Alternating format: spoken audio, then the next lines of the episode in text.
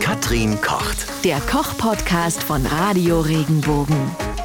Mit unserer Katrin Brunner aus Speyer. Heute geht es um einen griechischen Klassiker. Um Tzatziki, liebe Katrin. Aha. Ist natürlich, gell, nur echt mit jeder Menge Knoblauch. Knoblauchfahne dann allerdings inklusive. Es geht allerdings auch ohne. Katrin, wie? So richtig ohne Knoblauchfahne geht es nicht.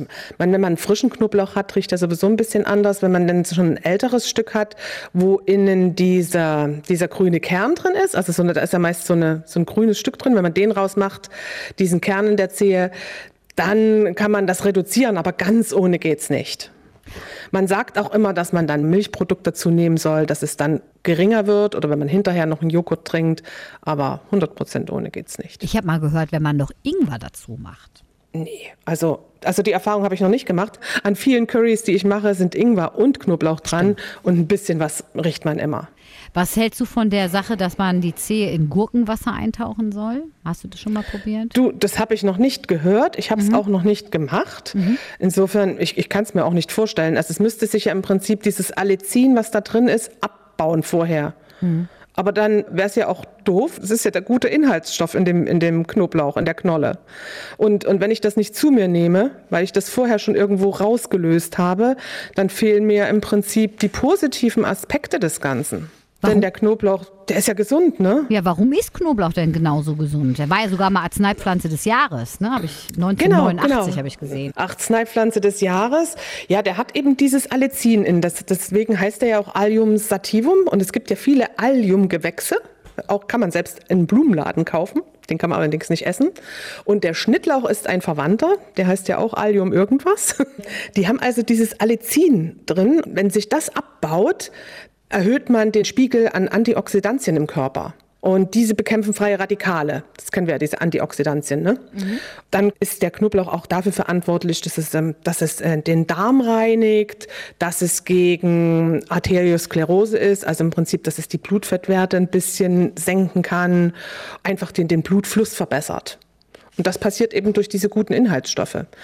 Riechen tut der Typ wegen der Sulfide, die noch drin sind. Wenn das sich abbaut, entstehen so schwefelhaltige Abbauprodukte. Und dieses ist das, was wir eigentlich riechen, ne? Wie in der Hölle Pech und Schwefel. Riecht nicht so gut. Aber ich, wegen, wegen Geruch, ich bilde mir ein, es gibt, also wenn ich Knoblauch esse, wird mir immer wieder gesagt, dass man das nicht so sehr riechen würde. Ich habe aber Freunde und, und auch in der Familie, viele, wenn die Knoblauch essen, dann riechst du das drei Tage. Kann das sein oder bildet man sich das ein?